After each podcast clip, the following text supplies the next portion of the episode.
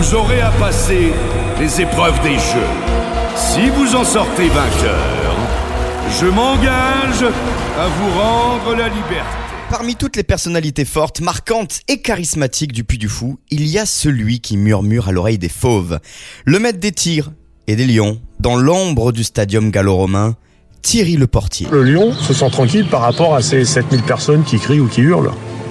Parce que ça, ils c'est chez lui, quoi. Personne passera de l'autre côté. Il ne faut pas s'y tromper. Quand on parle du dresseur en chef du Puy du Fou, on parle de la star mondiale du domptage de fauves.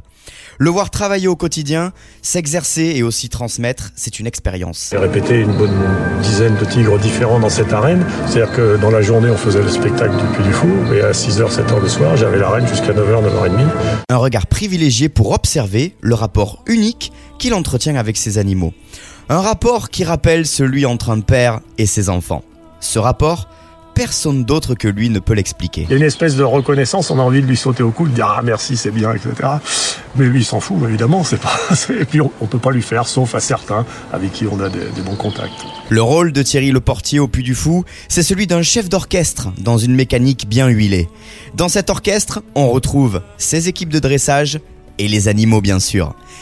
Et les voir à l'œuvre tout au long du spectacle, le signe du triomphe, c'est comme apprécier un ballet du Bolchoï tout est réglé au millimètre. Chacun connaît son rôle par cœur, le timing est idéal et l'effet waouh est garanti et s'élève des tribunes du stadium gallo-romain.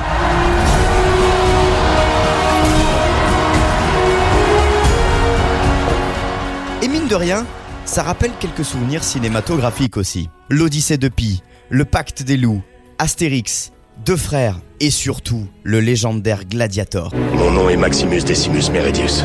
Même à Hollywood, on reconnaît le talent unique du dresseur en chef du Puy du Fou, au point d'adapter les dates de tournage. Des fois, on me disait voilà, on a... je disais, ah, bah, je peux pas de telle date à telle date. Alors, il déplaçait la date du tournage, ce qui était super pour moi, ou il la mettait, ou le mettait avant. Mais sur Deux frères, par exemple, on s'est interrompu 5 mois. 24 films, dont beaucoup de cultes. Et malgré tout, dans l'année de Thierry Le Portier, c'est bien les 5 mois depuis du fou qui dictent le tempo. Pour vous qui prendrez place dans l'arène pour un voyage dans le temps de plus de 2000 ans, profitez, profitez de cette perfection artistique et savourez aussi le fait de voir ces animaux stars traités comme des stars et entraînés par ce qui se fait de mieux au monde. L'expérience prend tout de suite une autre dimension.